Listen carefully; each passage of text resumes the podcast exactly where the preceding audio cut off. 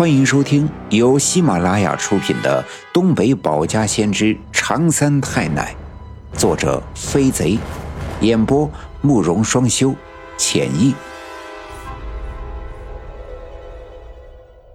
第二百六十二章：下雨天，梨园起黑雾，程俊生井底救婴儿。这雨天，矿上干不了活。程俊生在李文丽的小卖店买了点白酒、花生、咸菜啥的，回到工地里啊，和工人们喝酒。而就在他一出门的时候，却看见了几十个人低着头、面无表情地从李文丽的门口路过，顺着小路一直向南，走进了南面的小树林。当时这陈俊生也没有多想，买好了酒菜之后，便戴上了雨衣上的帽子，赶回了工地，进了帐篷。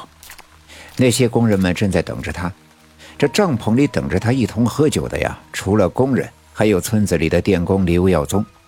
只因为最近山上的活儿特别的忙，架设新的钻机，电工的人手尤其不足，于是他们就把村子里的刘耀宗找来帮忙，当然也是按照日子给工钱的。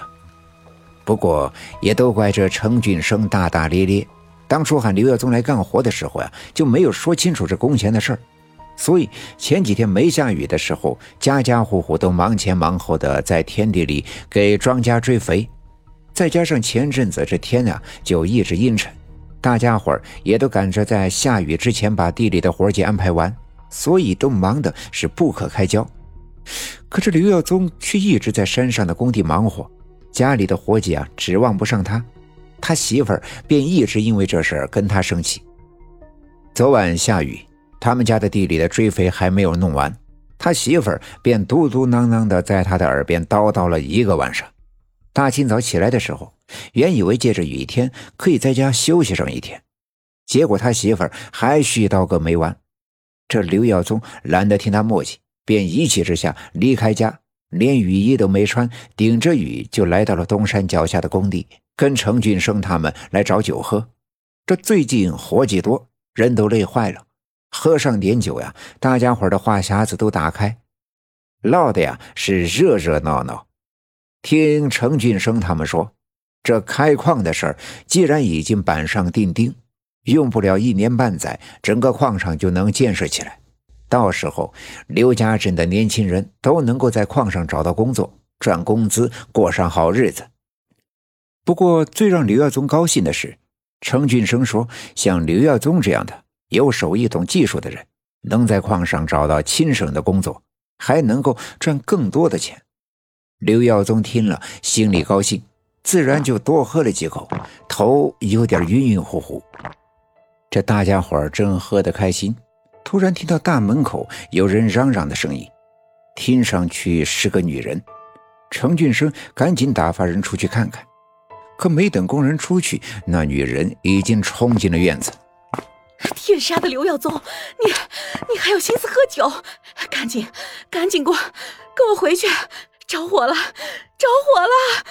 果然，冒着雨冲进来的正是刘耀宗的媳妇儿。她浑身已经浇湿，跟头把式的跑进院子，浑身上下都是泥水。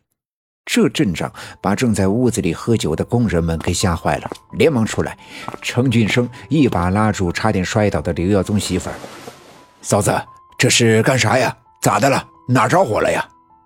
还没等刘耀宗的媳妇儿说话，已经喝醉了酒，正在帐篷里犯迷糊的刘耀宗大声呵斥道：“别瞎咋呼！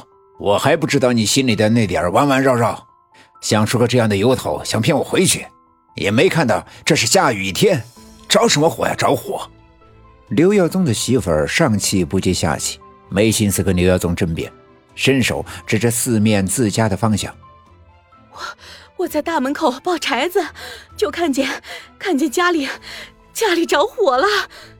程俊生抬头顺着他手指的方向看去，刚才只顾着喝酒，完全没注意到，就在西面方向冒着滚滚的黑烟，那烟雾滚滚的升腾而起，直上半空，几乎遮住了半边的天。哎呦，真着火了！大家伙赶紧跟我走！程俊生冲着帐篷里喊了一声，撒腿就往外跑。刘耀宗一听，酒一下子醒了一半，大家伙儿顾不上满脸是泪水还是雨水的刘耀宗的女人，纷纷的跑出了院子，顺着小路直奔西面跑去。